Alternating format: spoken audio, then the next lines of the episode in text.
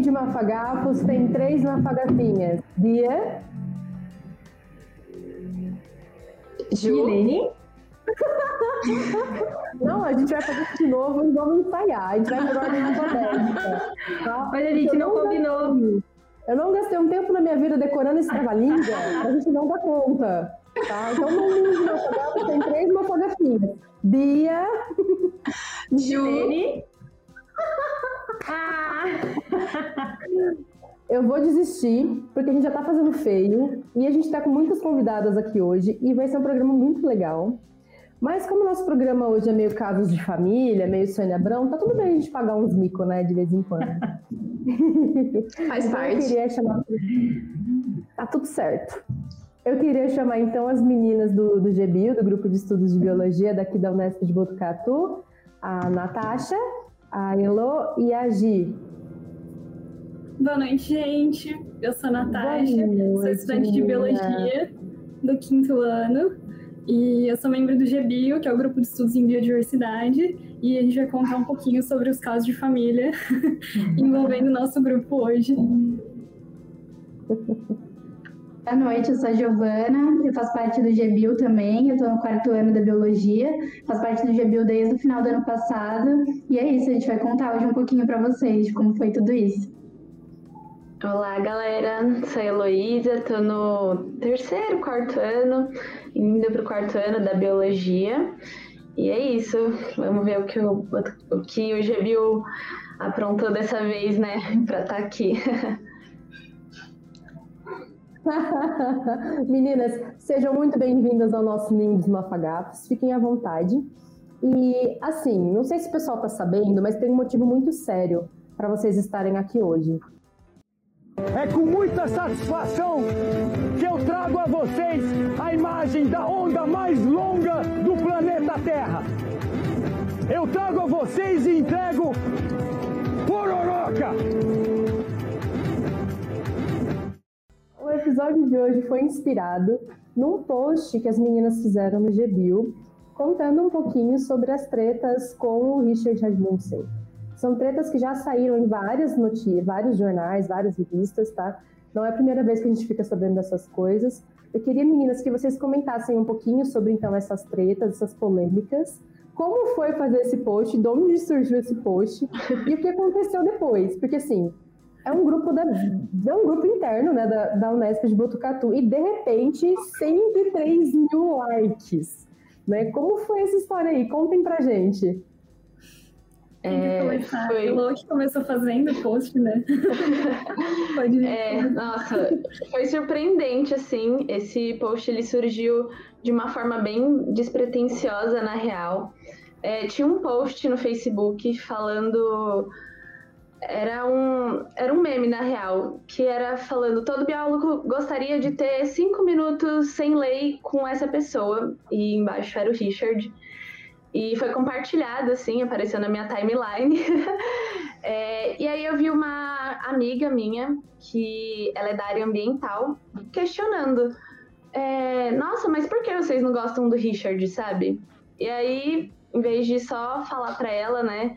Ainda bem que existe o GBIL, é, eu propus da gente falar um pouco sobre é, essas aventuras deles, é, essas aventuras dele, é, porque é muito importante, né? É, a gente tem ele como exemplo. Eu tive muito também na minha infância, eu falo por mim, assim. É, ele como exemplo foi uma das inspirações que eu falava, pô, ser biólogo deve ser muito legal viver essas aventuras tá? e, e afins. E na realidade não, hoje eu sou contra, assim, várias das atitudes que ele teve, inclusive, é, junto com o GBIL denunciei, denunciamos, né, é, que isso não é legal, que isso não se faz, que isso é um desrespeito. Sobre a repercussão no caso, eu estava tranquila, imaginando que não ia atingir tanta gente. E aí, Era só mais um post, né? Era Só mais só um mais post cotidiano. E aí o pessoal começou a mandar no grupo, falando, nossa, alcançou tantas pessoas, alcançou tantas pessoas. E aí eu pensei, hum, legal. Aí eu comecei a ver um pessoal que, que às vezes não interage muito com o GBIL, né, compartilhando da, dentro da biologia mesmo. Falei, ah, legal. Aí comecei a ver pessoas da biologia, né, de outras, de outras universidades compartilhando também. E de repente eu comecei a ver pessoas que nem eram da área da biologia e que nem eram do, do meu meio, assim, que estavam compartilhando também. E eu pensei, meu Deus, o que, o que está acontecendo? E aí, de repente, a gente começou a chegar ali nos mil, nas mil curtidas e começou a crescer exponencialmente, assim, e aí foi, foi bem surpreendente nossa, a gente acompanhando isso. E, e de repente começaram a chegar os comentários, né, de pessoas que, que já trabalharam com o Richard ou que já trabalharam, né, nas instituições que o Richard passou e que causaram polêmica. E, e né, quando começaram a surgir esses comentários, outras pessoas começaram a ler e curtir também esses comentários, e aí começou a gente a descobrir aí uma série de, de coisas, né, de denúncias de pessoas que tiveram problemas com ele. Então a gente não imaginou que ia chegar nessa, nesse tamanho de repercussão que chegou, né? É aquele negócio, né? Um abismo puxa outro abismo. A treta traz mais treta. E a gente percebeu que a treta une pessoas, né? Porque até então os nossos posts educativos estavam pacíficos, né? Foi só a gente criar uma treta que alcançou uma galera aí. Gente, é assim que eu entendi porque que alguns programas televisivos, inclusive esse do qual a gente fez meme né, na propaganda, por que eles têm esse, esse mote? Treta atrai gente, né? A gente gosta. É o mesmo motivo pelo qual a gente gosta de Big Brother, né? Pra ver as tretas. um pouco. mas, não, mas fala a verdade, se esse galã, esse Moisés da Pororoca não merece todo o brilhantismo que ele tá recebendo nesse episódio. Não, e deixa eu perguntar, porque assim, pode ser que tenha gente em casa assistindo a gente que não é da área, né? Ou que não chegou a ver o post. Então, contem pra gente um pouquinho dessa treta. Por que, que a galera Principalmente a gente da Bill tem esse rancinho aí com o Richard. Ah, sim, eu acho que começou, na verdade, porque, enfim, eu quando era pequena eu sempre admirei muito o Richard, eu nunca vi problema, né, dele colocar a mão e pegar e tirar o bichinho ali do, do habitat dele, e mexer e mostrar para as câmeras e coisa e tal. Mas, assim, acho que a minha, o meu problema com o Richard começou, né, principalmente a partir do momento que eu comecei a fazer biologia e pensar, bom, talvez não seja né, a melhor forma da gente lidar com o animal, de ter que manusear ele, sendo que não é necessário. Né? Então, principalmente por ser uma pessoa pública que está passando na TV, às vezes só, só isso já passa um exemplo ruim, né? É, primeiramente, começando aí, né? Segundo que até 2008, né, ele não era uma pessoa que era formada em biologia, né? Então, era uma pessoa que estava ali exercendo um papel de biólogo, só que não era formado como um biólogo, né? O que também já é um problema, né? Que desvaloriza um pouquinho aí a nossa profissão. E, e aí tem toda essa questão de, de dos escândalos, né, por trás do, do que ele fez, né, na trajetória dele, que estão também aí na internet, né, que estão aí em fontes confiáveis, que a gente trouxe também no post sobre essas denúncias, né? Então ele tem, eles têm muitas notificações do IBAMA por irregularidades, né? Primeiro que ele começou com um criador conservacionista, é, isso desde antes dele ser biólogo, então ele tinha esse criador conservacionista, né, que era a Casa da Tartaruga, se não me engano, Toca da Tartaruga, e teve né, algumas denúncias de comércio ilegal, principalmente porque é, tinha muitos animais que estavam lá que não tinham a recepção, né, não tinha a origem comprovada né, de onde esses animais vieram e para onde esses animais estavam sendo destinados. Né, então, para todo o processo que você faz de receber um animal e, e encaminhar ele para outro lugar, você precisa de uma série de, de documentos, enfim, de autorização mesmo do IBAMA e não tinha. Né, então, é, são várias épocas né, que tiveram essas denúncias e que tiveram essas multas, justamente, né, por, por irregularidades, propriamente dito, e também algumas denúncias de maus tratos, né, e aí, se não me engano, foi em 2015, né, que esse, que esse recanto foi, teve a maior multa, né, que foi de 300 e poucos mil reais, e teve também algumas denúncias de maus tratos, né, então, tipo, animais que compartilhavam recintos que estavam em condições indevidas, é, animais que estavam na sala de veterinário e que morreram e que não tinham registro, né, então é, é importante você fazer um registro de um animal que morreu, por exemplo. É, enfim, recintos inadequados, animais que não deviam estar juntos, é, entre outras coisas, né? E também teve a questão do, do, dos botos, né? Que, que foi uma polêmica também que já faz um o tempo. O clássico, né? O clássico. então, teve uma matéria no Fantástico, né? Que foi 2014, se não me engano, que foi sobre a carne de boto. Então, a, a, matéria do Fantástico era que muitos pescadores é, matavam botos e usavam a carne para pesca de piracatinga, né, que é um, um peixe, né, também na região amazônica. E posteriormente, né, saiu um documentário que chama River Below, que, né, que denunciava, né, que, que supostamente o Richard teria na verdade pago, né, para os pescadores para eles matarem o boto para fazerem né, o, uma parte do, do, dessa matéria para o Fantástico, né? Então ele teria na verdade oferecido aí um, um pagamento para os pescadores fazerem isso propositalmente para gerar repercussão, né? E, e aí deu algumas polêmicas porque os pescadores foram ameaçados de morte, porque, né, descobriram quem eram os pescadores. Então, enfim, são algumas das, das coleções de, de problemáticas, né? É, eu acho que às vezes as pessoas esquecem que o biólogo, justamente por ele saber o estresse do bicho, o manejo adequado, o biólogo não é o cara que vai no meio do mato pôr a mão no bicho.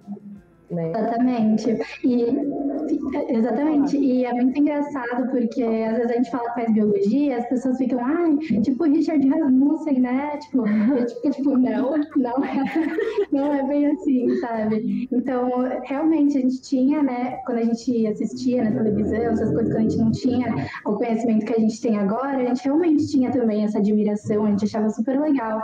Mas nas disciplinas, né, que a gente tem ao longo do curso, a gente vê que, meu, esse manuseio é incorreto, né, pode gerar muito estresse no animal. E qualquer tipo de coleta, qualquer tipo de estudo, a gente tem que evitar ao máximo esse estresse no animal, evitar chegar perto. A gente chegou assim num ponto que a gente queria, porque, né, polêmicos, gírias polêmicos. A gente sabe que esse ser, né, o Richard, ele é uma pessoa pública, né? E a gente, vocês tiveram um alcance muito grande. A minha pergunta é: vocês acham que essas denúncias, esse post de vocês, chegou até ele ou até alguém famoso? Então, é, acreditamos que realmente chegou nele, porque quando a gente começou a atingir números assim extraordinários, ele não, ele falou indiretamente, né, nos stories dele, falando que estavam difamando. É, enfim, ele querendo não se desresponsabilizar das atitudes que ele teve e, e falava sobre a advogado que ia atrás para provar que aquilo ali era uma mentira e na real até agora não aconteceu nada. A gente vê aí várias outras pessoas concordando com a gente, né, de que essa não é a forma adequada de manejar um, um animal, de tratar a natureza e Assim, não tem. Não sei como ele conseguiria provar que, ele, que a gente estaria. Não que a gente estaria errado, mas os dados que a gente trouxe fossem mentira, assim, sabe? Sim. Isso foi uma coisa mas, que eu achei fantástica acredito. no post de vocês, porque vocês trouxeram fontes, entendeu? Então não é como se vocês estivessem inventando essas histórias. Né? Vocês realmente trouxeram matérias, pessoas que já fizeram essas denúncias, né? A gente também ouviu, né, uns, uns zoom, zoom, zoom sobre uma, sobre uma tour que no meio dessa, da polêmica toda do post e tal, a gente ouviu uma tour do Luan Santana. Que história foi essa que foi o Luan Santana no meio? Gente, na verdade, assim, a gente começou a ver que tinha umas pessoas marcando Lua Santana nos comentários. E aí eu não tava entendendo nada que estava acontecendo.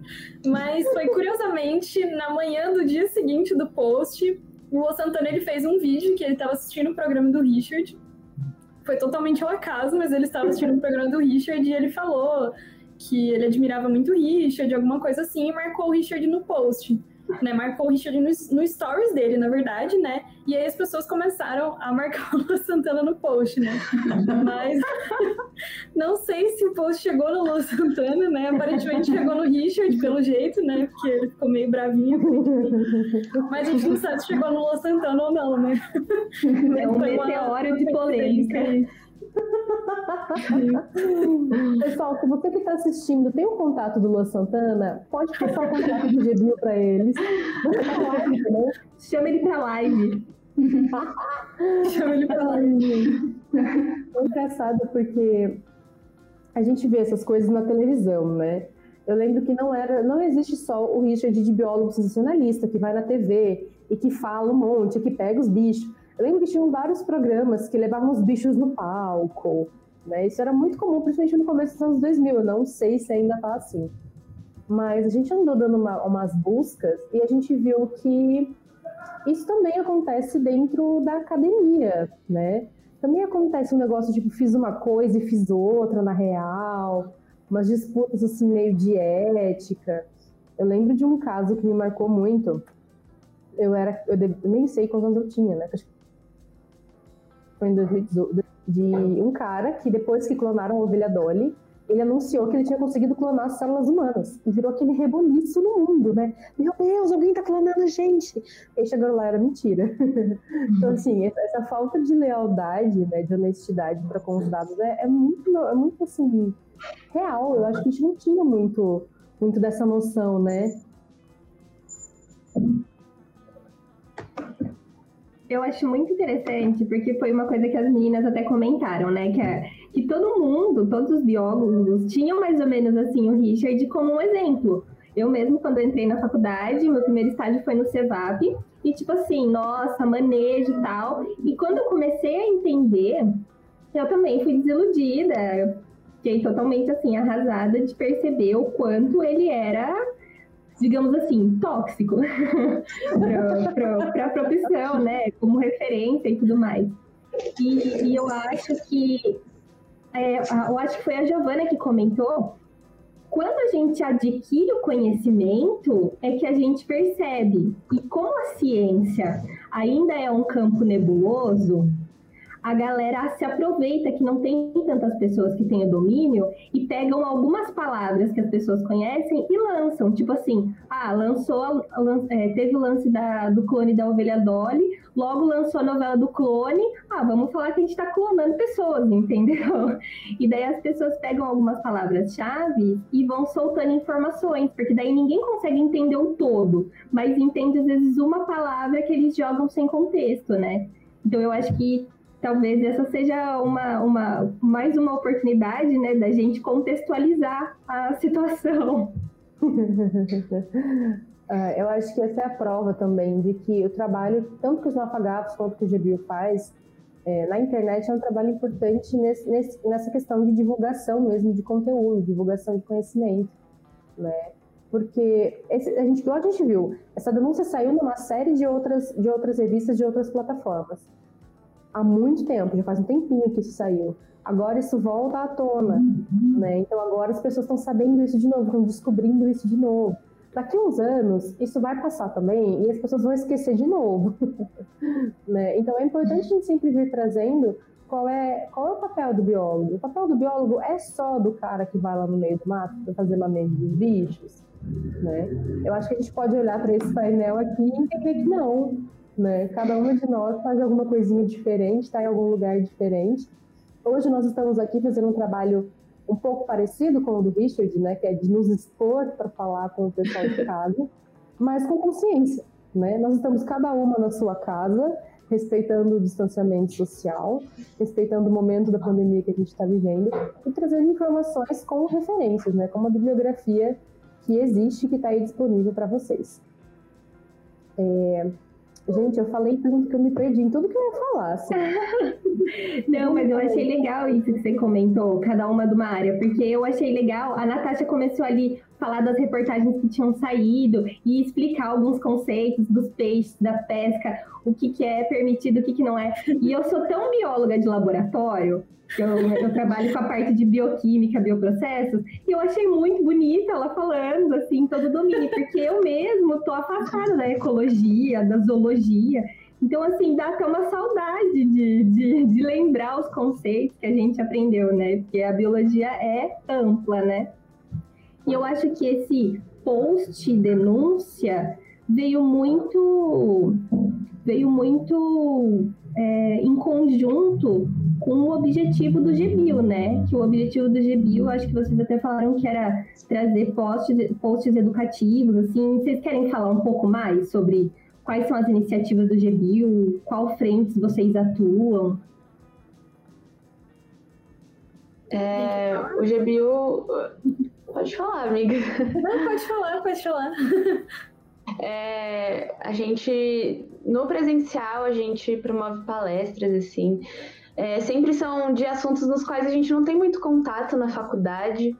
Então a gente tenta trazer uma discussãozinha diferente, assim. E a gente também pensa muito em quebrar é, esses muros que tem a universidade, né? Que você falou.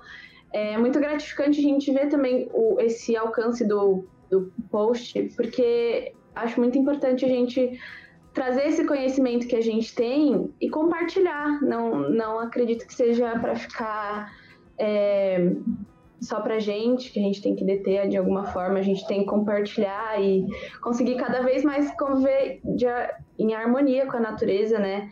Então, que eu acho que é a parte que eu, falando aqui, né, a parte que eu mais gosto, adoro a educação ambiental e todo esse viés que ela traz.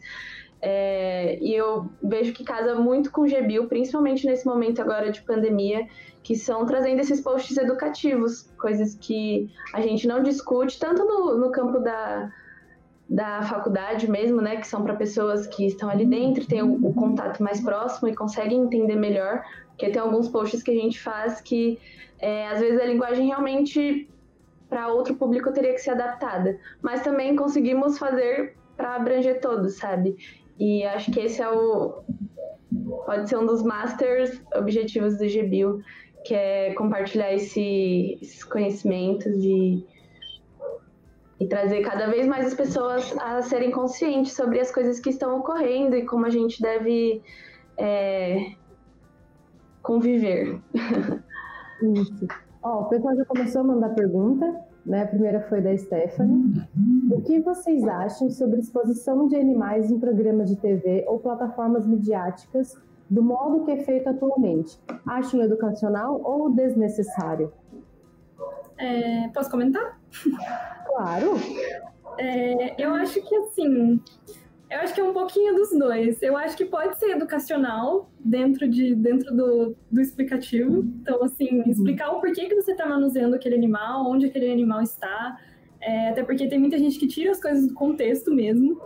E, e assim, às vezes a exposição, a exposição midiática ela pode ser desnecessária. No caso, por exemplo, é, sei lá, os posts recentes de pessoas manuseando macacos. Né? Então, tem várias páginas né, de, de é, lugares de proteção de, de macacos, né, de primatas, que estão falando para as pessoas muito cuidado com o compartilhamento né, de, de, enfim, esses posts do Instagram bonitinhos, com macacos fazendo coisas de humanos, é, enfim, pode parecer fofinho, mas às vezes não é o comportamento natural do animal, às vezes não, não é o comportamento natural do animal. Às vezes parece que ele está fazendo alguma coisa de fofinha, que ele está mostrando os dentes que ele está sorrindo, mas na real isso não é um comportamento de um animal que está feliz. Né? Então, às vezes a gente acha que a gente sabe que o animal está bem, que o animal está se divertindo, né? Tem, tem também um outro mamífero que eu não me lembro o nome, o que põe os bracinhos para cima. Mas tem muita gente é um tipo de. Mas enfim, ele põe os bracinhos para cima, né? E as pessoas acham super fofinho e parece que ele tá se divertindo, mas na verdade é um comportamento de um animal com medo, então o animal tá muito assustado, então ele faz isso porque realmente ele tá em pânico. Então não é um comportamento bonitinho, né? E muitas vezes as pessoas expõem isso na internet, né, como se fosse algo legal. E dos primatas também, né? Então, ah, é legal. E aí muita gente vem perguntar como faz para ter um macaco, né? Tem até aquele meme de Facebook, né? Que é tipo, ah, você faz biologia, como faz para eu ter um macaco, né? Então. Meu Deus. Enfim. Tá faltando para essas pessoas, gente. Tá faltando para essas pessoas assistir Friends. Tem um episódio de Friends que o Ross arruma um macaco, o Marcel. Se as pessoas assistirem esse episódio, elas vão mudar de ideia sobre ter um macaco em casa. Só porque o macaco. Vamos essa busca no Google depois, pessoas. Sim. Vamos apagar eu acho... a cultura pop. Eu acho a exposição legal dentro de, tipo assim, você usar isso para chamar a atenção das pessoas. Tipo assim, ah, as pessoas têm interesse em ver o animal na tela, em ver uma pessoa com um animal. Então, tipo, acho legal você usar isso como uma forma de, tipo, explicar e de educação ambiental, mas eu acho que às vezes ela pode ser desnecessária, né? Então, no caso do Richard, eu diria que, que ela ultrapassa alguns alguns limites, né? Então passa a ser desnecessário. Mas eu acho que às vezes é uma ferramenta legal para você chamar a atenção das pessoas e as pessoas aprendem com isso também, né? Então ver alguma coisa ali, tipo, ah, uma serpente diferente, vou descobrir que, que esse animal, o que, está fazendo ali. Então desperta o interesse das pessoas mesmo, principalmente quando são animais grandes ou quando é a fofofauna, né? então as pessoas gostam dos fofinhos, então às vezes dá para usar isso como, como ferramenta sim. Então é interessante, mas. Mas mostrando da forma correta. Sim. Sim. É, seria legal também que eles pudessem falar a história do animal, né? Pra gente conseguir entender como eles é, foram parar ali. Porque não é normal, sei lá, vamos pensar numa onça. Uma onça aparecer num programa de TV. Cara, como assim uma onça num programa de TV? Ali tem pessoas. É, estressa o animal, totalmente fora do habitat natural deles. Então, falar da história de como esse animal foi para ali, delimitar, é, expor bem os limites, né, do porquê e como é feito isso, porque é super importante e faz com que menos pessoas pensem em ter um animal, é, principalmente silvestre, dentro, dentro de casa, porque não é saudável para todos. Inclusive, é, eu vi que inclusive uma menina de, de Botucatu, a Bruna, ela fez um trabalho quanto a alimentar saguis no, no Jardim Botânico. Né? Por que, que a gente não deve alimentar esses animais? E ela fez uma série de banners grandes explicando as doenças que, que você pode pegar de alimentar esses animais, por que eles não podem se acostumar com a presença dos humanos ali. Ela não precisou colocar um sagui ali em cima segurando um, um alimento para fazer isso, entendeu? Existem outras maneiras de fazer esse tipo de educação. E eu acho legal você, é, é, o que as meninas falaram, mostrar a história do animal, o ambiente de onde. Por que, que ele está ali? Por que, que o animal nasceu em cativeiro? Entendeu? As pessoas gostam muito de bater em cima de zoológico, falando que zoológico não é bom. Isso é uma polêmica que eu queria que a gente conversasse também. Eu não está na pauta, mas a gente vai pôr.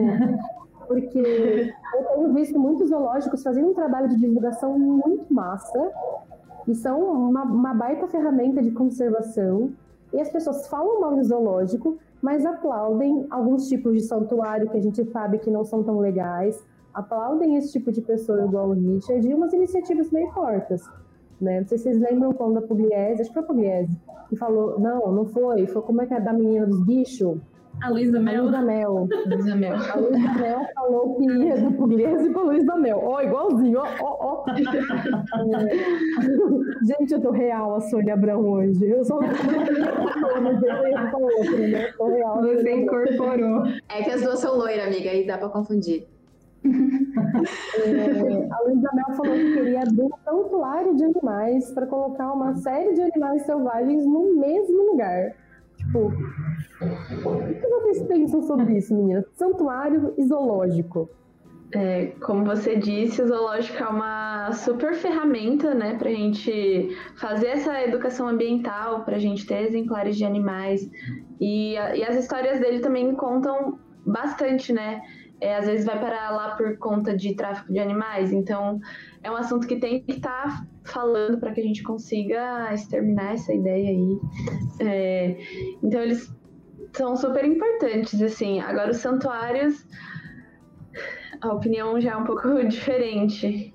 É, não, não, não conheço tanto para falar, mas acredito que, pelo que eu sei um pouco assim sobre os casos da Luísa Mel, essa promoção de preservação, de bem-estar animal, né, não são tão pregados quanto no zoológico. Zoológico, isso são muito bem delimitados. O que pode acontecer é faltar investimento para que mantenha o zoológico em boas condições, e aí é palco para atacar os zoológicos, mas na real, o problema está na falta de investimento e, e, sobre abordar essas pautas. Muito difícil a gente ter assim um contato com o animal de, de, de uma maneira mais fácil, assim. Então, nesse ambiente assim bem urbano, é bem legal também para desenvolver esse pensamento. Eu acho que é legal a gente falar que o zoológico é importante porque, de certa forma, a gente acaba, não sei se essa é a palavra correta, mas humanizando o animal. Quando a gente dá comida para ele, a gente faz ele desaprender a caçar. Então, quando a gente tenta levar ele de volta para a natureza, ele já não consegue mais viver lá. Então, por isso, os zoológicos são tão importantes. Sim, dificilmente um bicho nascido em cativeiro vai conseguir sobreviver na selva, né, no ambiente natural dele. Isso é muito complicado. Gente. É, eu acho também que. Eu, eu, eu me assustei me vendo a tela cheia, gente. Eu tomei um susto, você podia até ficar na merda. é, eu acho que uma coisa que eu tenho visto de legal também nos zoológicos eu não sei se vocês lembram, mas existem algumas espécies que estão ameaçadas de extinção ou estão em risco de extinção. Isso também são várias classificações. Se alguém souber e quiser explicar, seria lindo. Uhum. É, existem muitos zoológicos que acabam, onde acaba acontecendo naturalmente a reprodução desses animais, e existem zoológicos que também servem para é, acontecer, servem para acontecer essa reprodução, para um dia poder soltar esses animais e preservar essa biodiversidade, né? Então, isso é uma iniciativa também dos zoológicos. A gente tem que lembrar que os zoológicos geralmente têm pessoas capacitadas ali dentro, uma equipe bem multidisciplinar, biólogos, veterinários, os tratadores, zootecnistas. Zootecnistas. Então, assim, gente, assim que vocês puderem, assim que acabar a pandemia, visitem os zoológicos, sabe? Não, é sério, porque é uma fonte assim, única de, de conhecer, de estar perto dos bichos de uma maneira saudável para a gente, para os bichos, né? e de conhecer e de também ajudar com o financiamento desses espaços.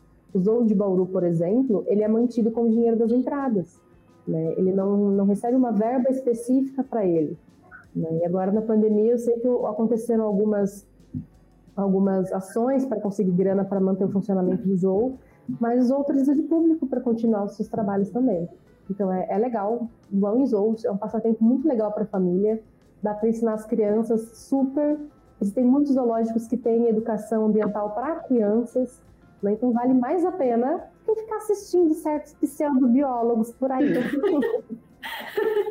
É, eu queria acrescentar duas coisinhas também sobre. É, primeiro, sobre a questão dos santuários. É, um, acho que um problema, na real, é que atualmente a legislação ela não abrange santuários.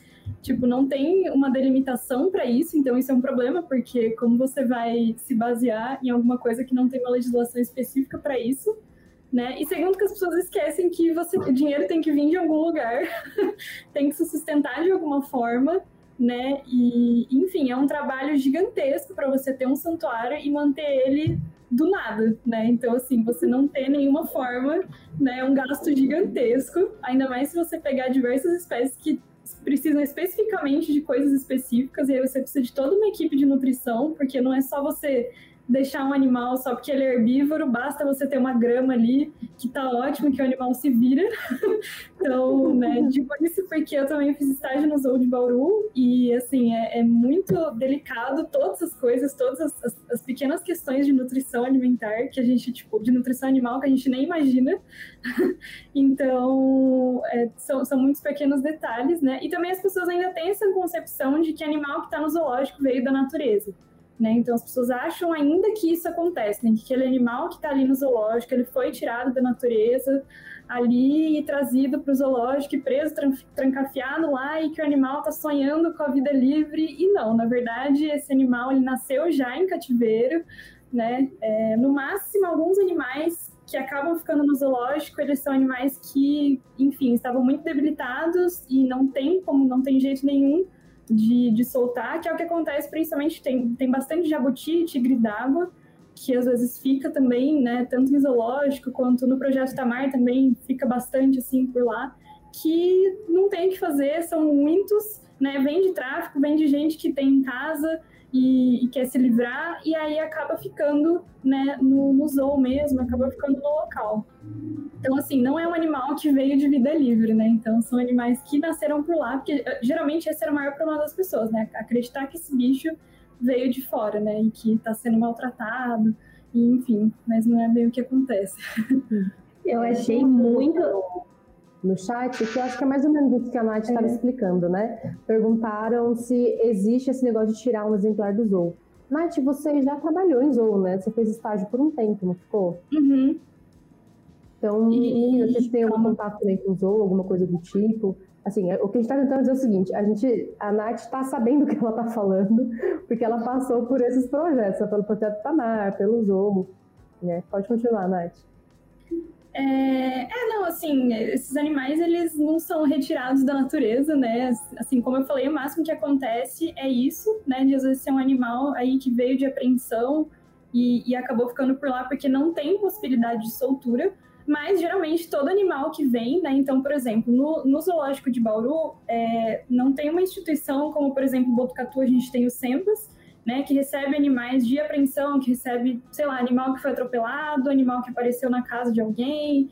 É, então, quem recebe isso, no caso, é o zoológico de Bauru, então são os veterinários do zoo, né? Então, os veterinários do zoo, eles não cuidam só dos animais do zoo, eles também cuidam desses animais que chegam, né? E, assim, a, a, todos eles, né, praticamente, são passam pelo processo de reabilitação, né? Então, às vezes chega machucado e faz uma soltura num local apropriado, né? Então, geralmente é isso que acontece mesmo.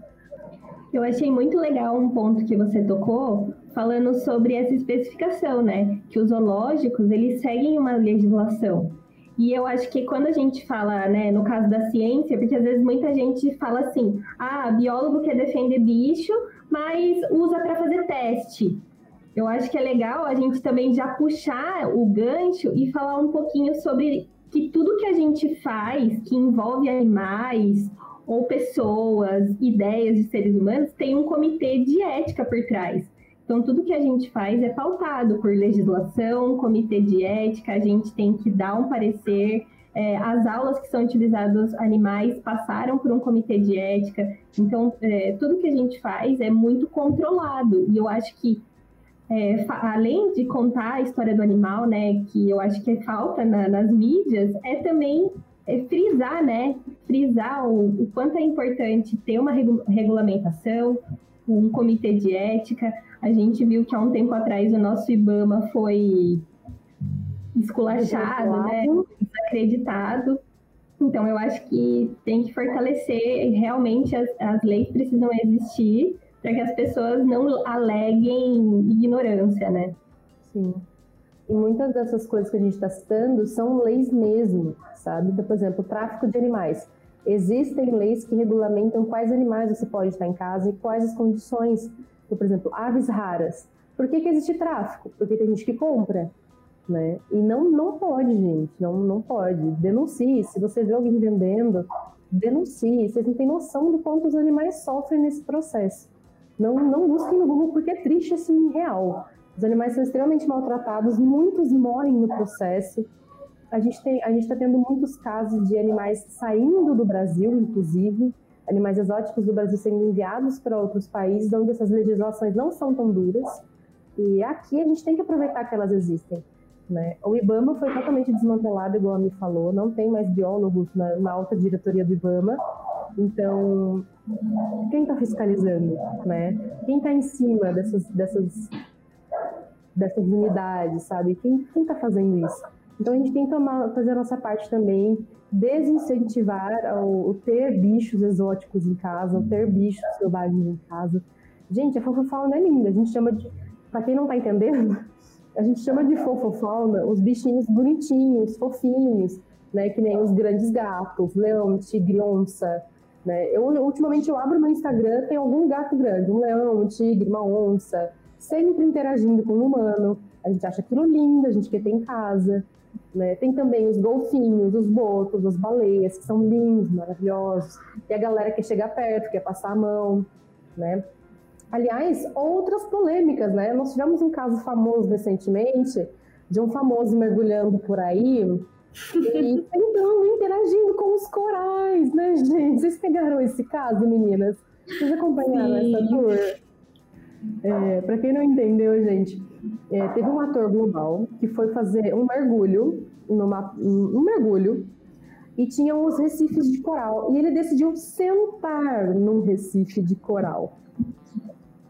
Aí, uma, uma, uma pessoa né, que sabia do que estava falando, não era uma pessoa leiga, foi lá no post, porque ele postou foto na internet também, tá, gente? Ele não só faz a cagada, mas ele mostra. E aí a, moça foi lá e falou: Amado, não pode pôr a mão. Coral não é plantinha que você põe a mão, coral, coral é um bicho, né? E, e aí ela foi esculachada. Vocês viram essa cena, meninas? O que vocês acharam dessa tour aí? Sim. Eu acho muito complicado porque, assim, eu acho que ninguém é obrigado a saber e eu acho que, enfim, todo mundo, em algum momento, pode ter tido uma má conduta, assim, em relação a mergulho, em relação a animal, em relação à planta, enfim, por, por ignorância mesmo. Mas, assim, eu acho que o que mais me chocou foi a falta de paciência dele, né, para entender o porquê que, isso, porquê que ele levou, né, essa chamada de atenção.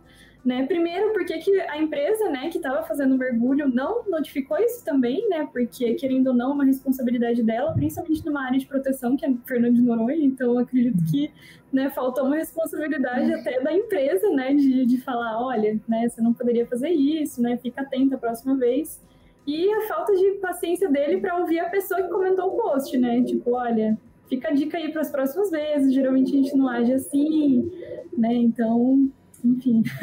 faltou uma noção de muitos lados aí. Olha, assim, foi a arrogância dele, a lidar com um comentário de uma pessoa que sabia o que estava falando. E também o que eu fiquei pensando foi isso, né? Da empresa de mergulho não ter, pelo menos, dado um toque, sabe? Pra ele não passar essa vergonha de postar pelo menos a foto, sabe? É, porque, gente, as pessoas não sabem, mas quem dá aula de mergulho também é certificado, tá? E para você atuar em áreas de conservação, você também tem que ser certificado. Uhum. Então, a equipe de mergulho não está isenta dessa culpa. Eu sei que também foram atrás da empresa de mergulho e a empresa lavou as mãos, não falou nada. Para a gente andar um pouquinho com as polêmicas, gente, a gente falou bastante das figuras públicas aí, né? Eu queria trazer um pouquinho para dentro da academia, para os artigos, porque a gente tem visto muito. Fake news a gente já está acostumado, né? A gente tem passado por um banho de fake news nos últimos dois anos. A qualquer minuto você pode abrir o seu WhatsApp e ser inundado por um vídeo de cinco minutos de alguém explicando como as vacinas vão fazer você virar um jacaré.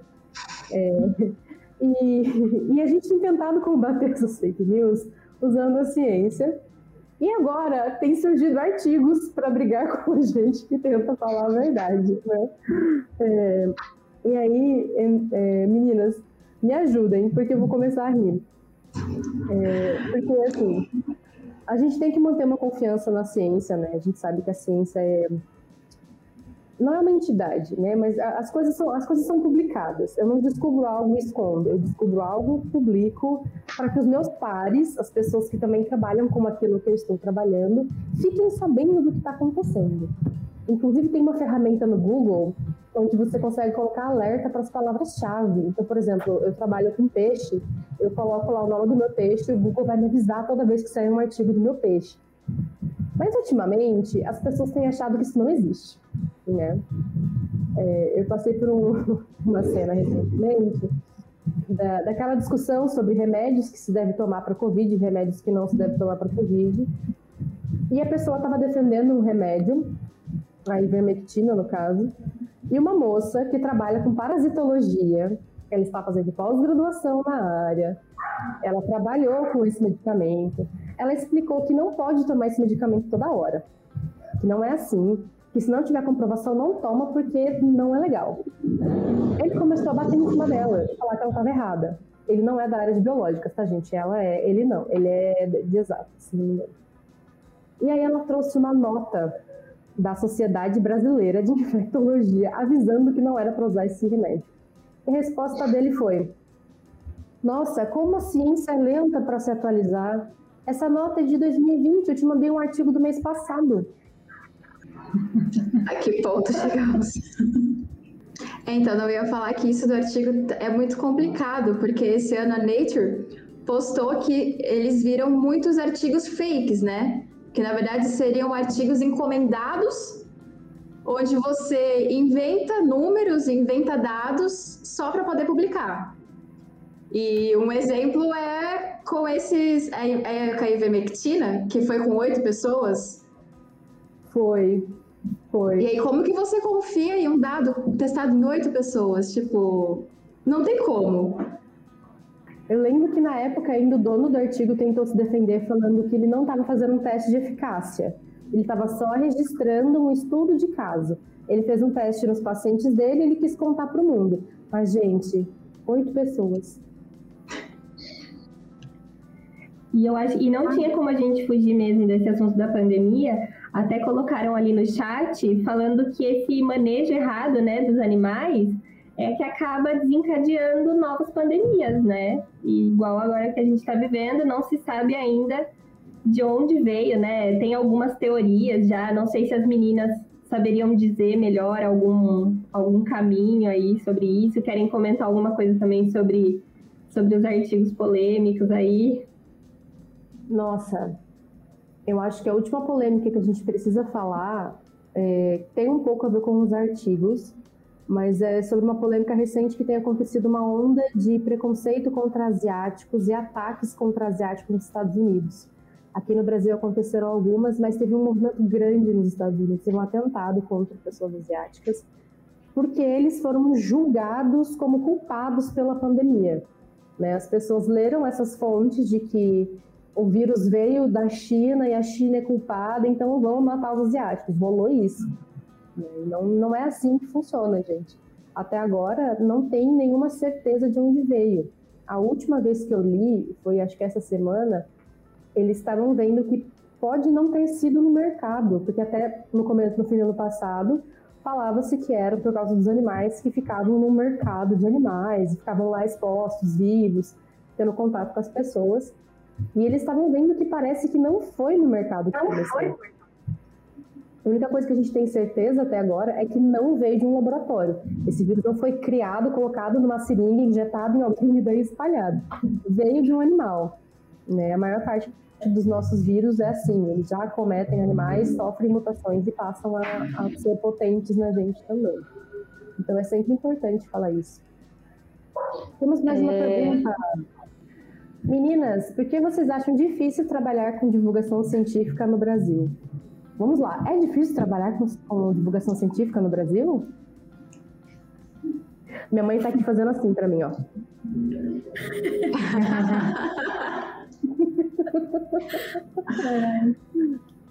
o que vocês acham, meninas? Vocês estão me deixando falar muito sozinha. Tô realmente fazendo a, a, a Sônia Brão aqui falando sem os convidados, gente. Tô virando Faustão já. Ah, eu acredito que seja assim um pouco. A gente tá há menos de. há um ano mais ou menos, né, trabalhando nesse modelo aí na internet. E a gente só conseguiu um, um público assim bem maior agora por conta do, do post do Richard. Mas antes era bem dentro do que a gente conhecia ali mesmo, do pessoal da faculdade. É, então fica muito preso mesmo aonde a gente está. É, não consegue ter. É, quebrar esse muro mesmo acho que fica bem difícil. E, e assim, esses ataques, é, essa forma que eles estão fazendo agora de deslegitimar a ciência, está é, tá afetando também, porque uma hora sai um dado e outra hora sai outro dado. E ao, ao que eu vejo, né, as pessoas preferem acreditar naquilo que, é, naquilo que é melhor, não importa se é uma mentira ou se é uma verdade. Por exemplo, na pandemia, né? A gente vê que os remédios não têm eficácia, cara. O remédio é para verme, não é para vírus, assim, não, não vai, não são, são organismos diferentes, é, então não vai tratar. Então as pessoas pode ser também, né, por mecanismo de defesa, de ter esperança de acabar com esse vírus logo, mas tem que também ter essa cautela, né, de averiguar que, cara, não é o mesmo organismo, não vai ser eficaz e que é melhor a gente confiar na ciência, no, confiar nisso que é mais duro é, e procurar formas é, eficazes, né, que é como a vacina, e, e, querer elas e não ficar atrás de coisas que é só para não não deixar a gente ficar pensando mais, sabe? É, alimentar mais o que a gente quer e, e não o que é real. Acho que é isso. Me embananei um pouco, mas foi. Tamo junto, amiga, tamo junto. Amiga, você ia falar alguma coisa que o microfone tava mutado. Eu tive falando aí, você tava com o microfone mutado. Eu? Eu, é, Giovana. Tá ouvindo agora? Sim. Ah, tá. Não, eu ia falar o que, é, o que a, a falou, né? Mas antes eu ia falar também que eu acho que o principal, né, é a desvalorização da ciência que a gente tem tido, principalmente nos últimos anos, né? Nos últimos anos a gente tem tido um, uma desvalorização tanto na, na com o fomento né, da ciência, das pesquisas, e eu acho que isso influencia diretamente né, nessa divulgação, nesse auxílio à divulgação, né?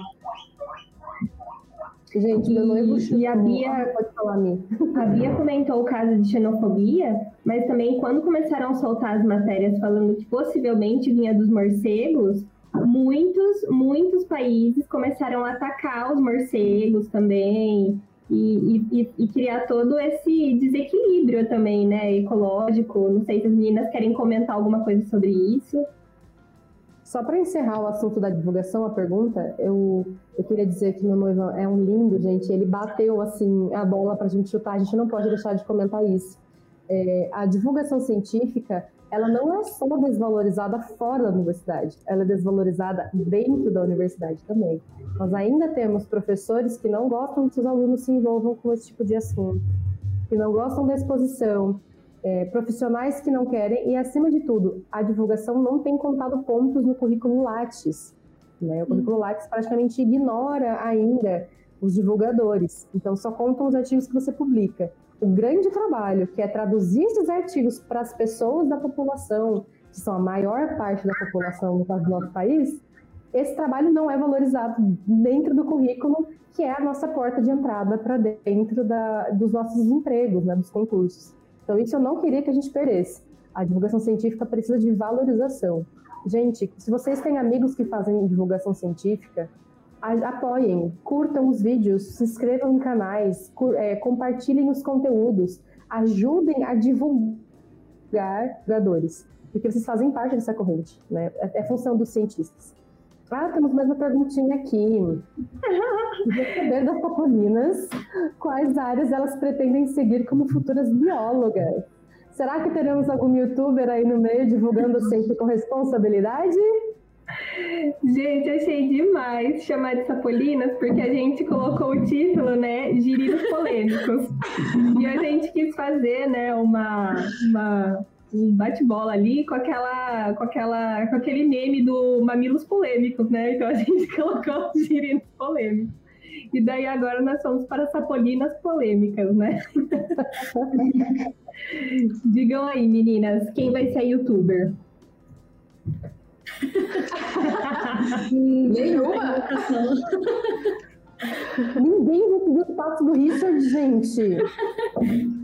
Eu amo divulgação científica, mas acho que sim, youtuber, youtuber acho que não. Elo, e você? O que, que você ah, acha? eu tô com a Natasha também. É, é, gosto muito da educação, ou da divulgação científica, mas é, não me imagino, assim. Pode ser sim uma parte, mas não, não só isso, assim. Não tenho uma opinião sobre o. Eu adoro fazer, mas eu adoro fazer. É algo muito, muito legal. Gi, você? Bora pro YouTube? eu acho que é muito importante, né, toda essa divulgação, mas não essa youtuber não. não quero.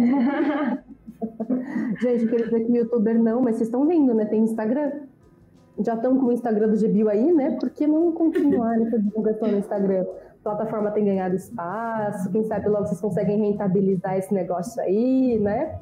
Aliás, pessoal, sigam o Instagram do GBio, arroba GBio underline Botucatu. E depois vão lá no nosso perfil da Matietada também, que a gente gosta. Mas e vocês, Rafa Vocês não querem seguir na área do youtuber? Olha. Olha. Meus, eu, eu, tenho, eu tenho que admitir um negócio. Essa vida de Ana Maria Braga né, é muito legal. De chegar aqui e trazer esse pessoal maravilhoso. Eu acho que foi uma coisa que marcou muito a minha experiência com divulgação. Foi a nossa jornada das mulheres na ciência. Né, a nossa série de lives das donas da ciência.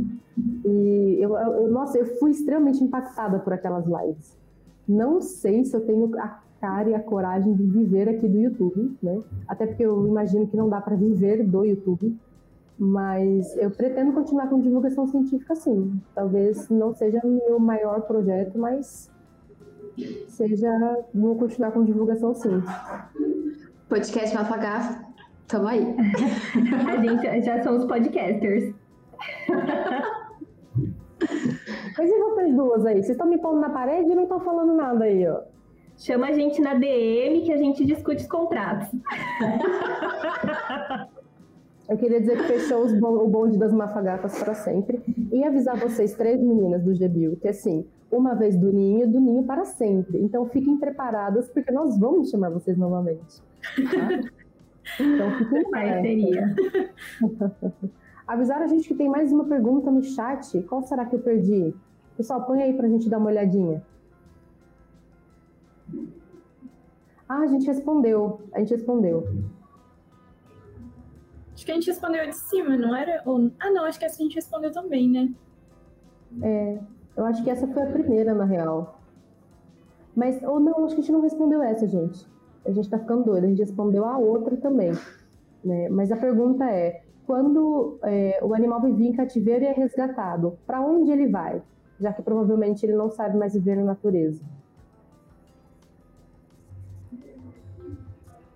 Ah, vocês responderam, né? Geralmente ele fica no, no zoológico, é, ele né? permanece mesmo, ele permanece em cativeiro mesmo. O animal, quando ele não tem mais condição de viver na natureza, ele permanece por lá mesmo, né? Não, não é tão simples assim você fazer tipo, uma reintrodução na natureza, né? Tipo, é um trabalho muito delicado.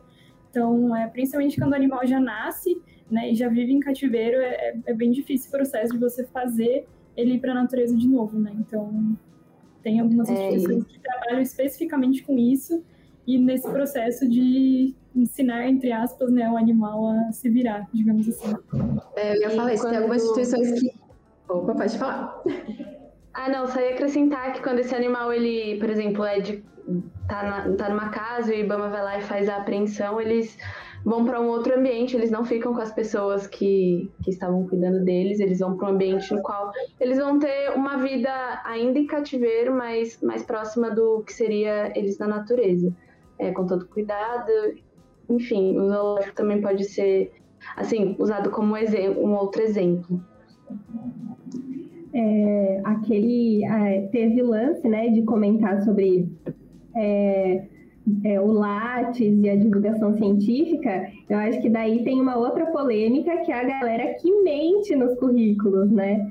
Eu, eu vou dizer que, olha, o, o Lattes tem um problema. Pode ser que a pessoa erre por ignorância, porque não é uma coisa tão fácil assim. Tem que ter um Não, tutorial Nem ali. um pouco. Tem que ter um tutorial. Porém, a gente sabe que teve alguns ministers, ministers que acabaram mentindo no, no currículo, né? E eu não sei o que as, se as meninas querem comentar alguma coisa, algum caso engraçado aí. Ai, gente, eu queria dizer primeiro que, não sei se as pessoas sabem, né? Mas o Richard tem parte, né, como ministro. Ele não tá de ministro. Ministro ou secretário do ecoturismo, uma coisa assim? Quem? O Richard. Ah, eu não sei ser. Eu lembro que rolou uns negócios É, ele assim, foi. né? Ele, ele foi um, um cargo que. Eu só não lembro mesmo se foi ministro ou, ou secretário, mas ele depois falou que foi de forma voluntária. Na real, é Mas embaixador, ele estava ali, né? embaixador do É, ecoturismo. embaixador. Eu não sei o que pensar. É Tem que aprender a surfar na pororoca, entendeu? Porque se esse é o ecoturismo que ele tá promovendo, surfar no Pororoca e pegar os bichos, não, não tá legal, sabe? Se esse é o ecoturismo que ele tá promovendo, não tá legal. É... Ah lá, a- Adri mandou pra gente, embaixador do ecoturismo brasileiro. Mandaram também que o Ronaldinho Gaúcho também é um embaixador do, do Brasil, tá, gente?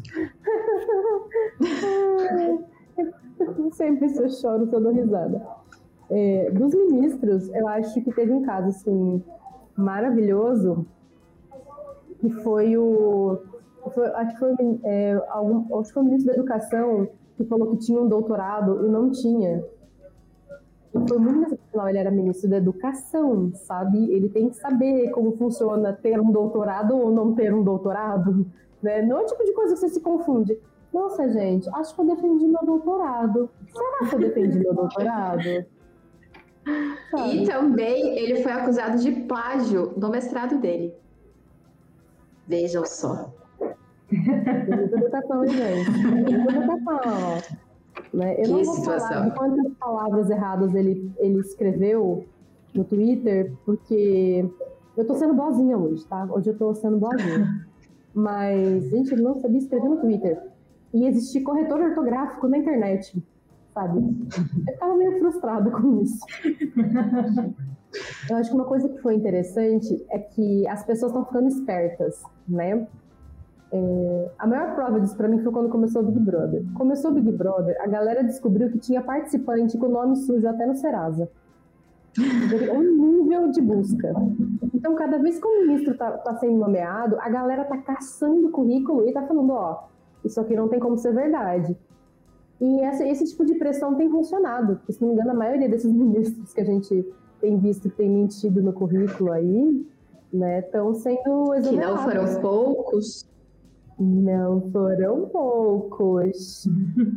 né, não foram poucos.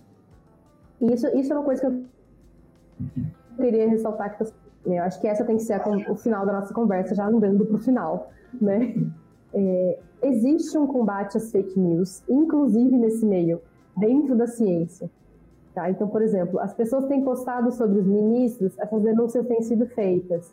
Agora, a Nature tem, e várias revistas têm feito um trabalho de descobrir os artigos fake e despublicando esses artigos, tirando das revistas, né? Então, eu acho que isso mostra que há, precisa haver um comprometimento com a honestidade, né? Principalmente a gente que trabalha nessa área, e também da nossa parte de continuar essas denúncias, né? Para a gente não. Para que a nossa área não seja. não entre em contradição e não seja desvalorizada por causa de um erro desses. Né? Eu acho que é não, esse ponto. For, foram mais de 1.300 artigos retirados. É muito artigo. Mas não podemos perder a fé na ciência, hein, pelo amor de Deus. Sim, sim. Eu acho que isso prova que existe esse cuidado, sabe? Eu acho que se eu não soubesse que esses artigos foram retirados, só tivesse a denúncia lá, sabe? Tipo, olha, existe artigo fake. Eu ia ficar, meu Deus, eles ainda estão no ar? Mas não, a gente aqui tem funcionado as denúncias, isso é muito legal. Tá rolando umas investigações também sobre autoplágio, né? Que às vezes as pessoas acabam publicando as informações mais de uma vez, né? Isso também está acontecendo bastante e está tendo essa, essa investigação, denúncia e tudo mais. E aqui, de novo, é a nossa crítica ao currículo Lattes. Tá?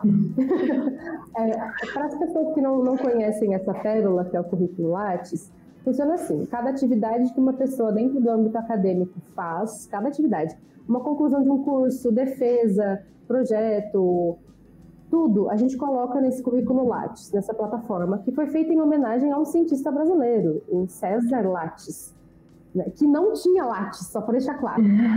Verdade.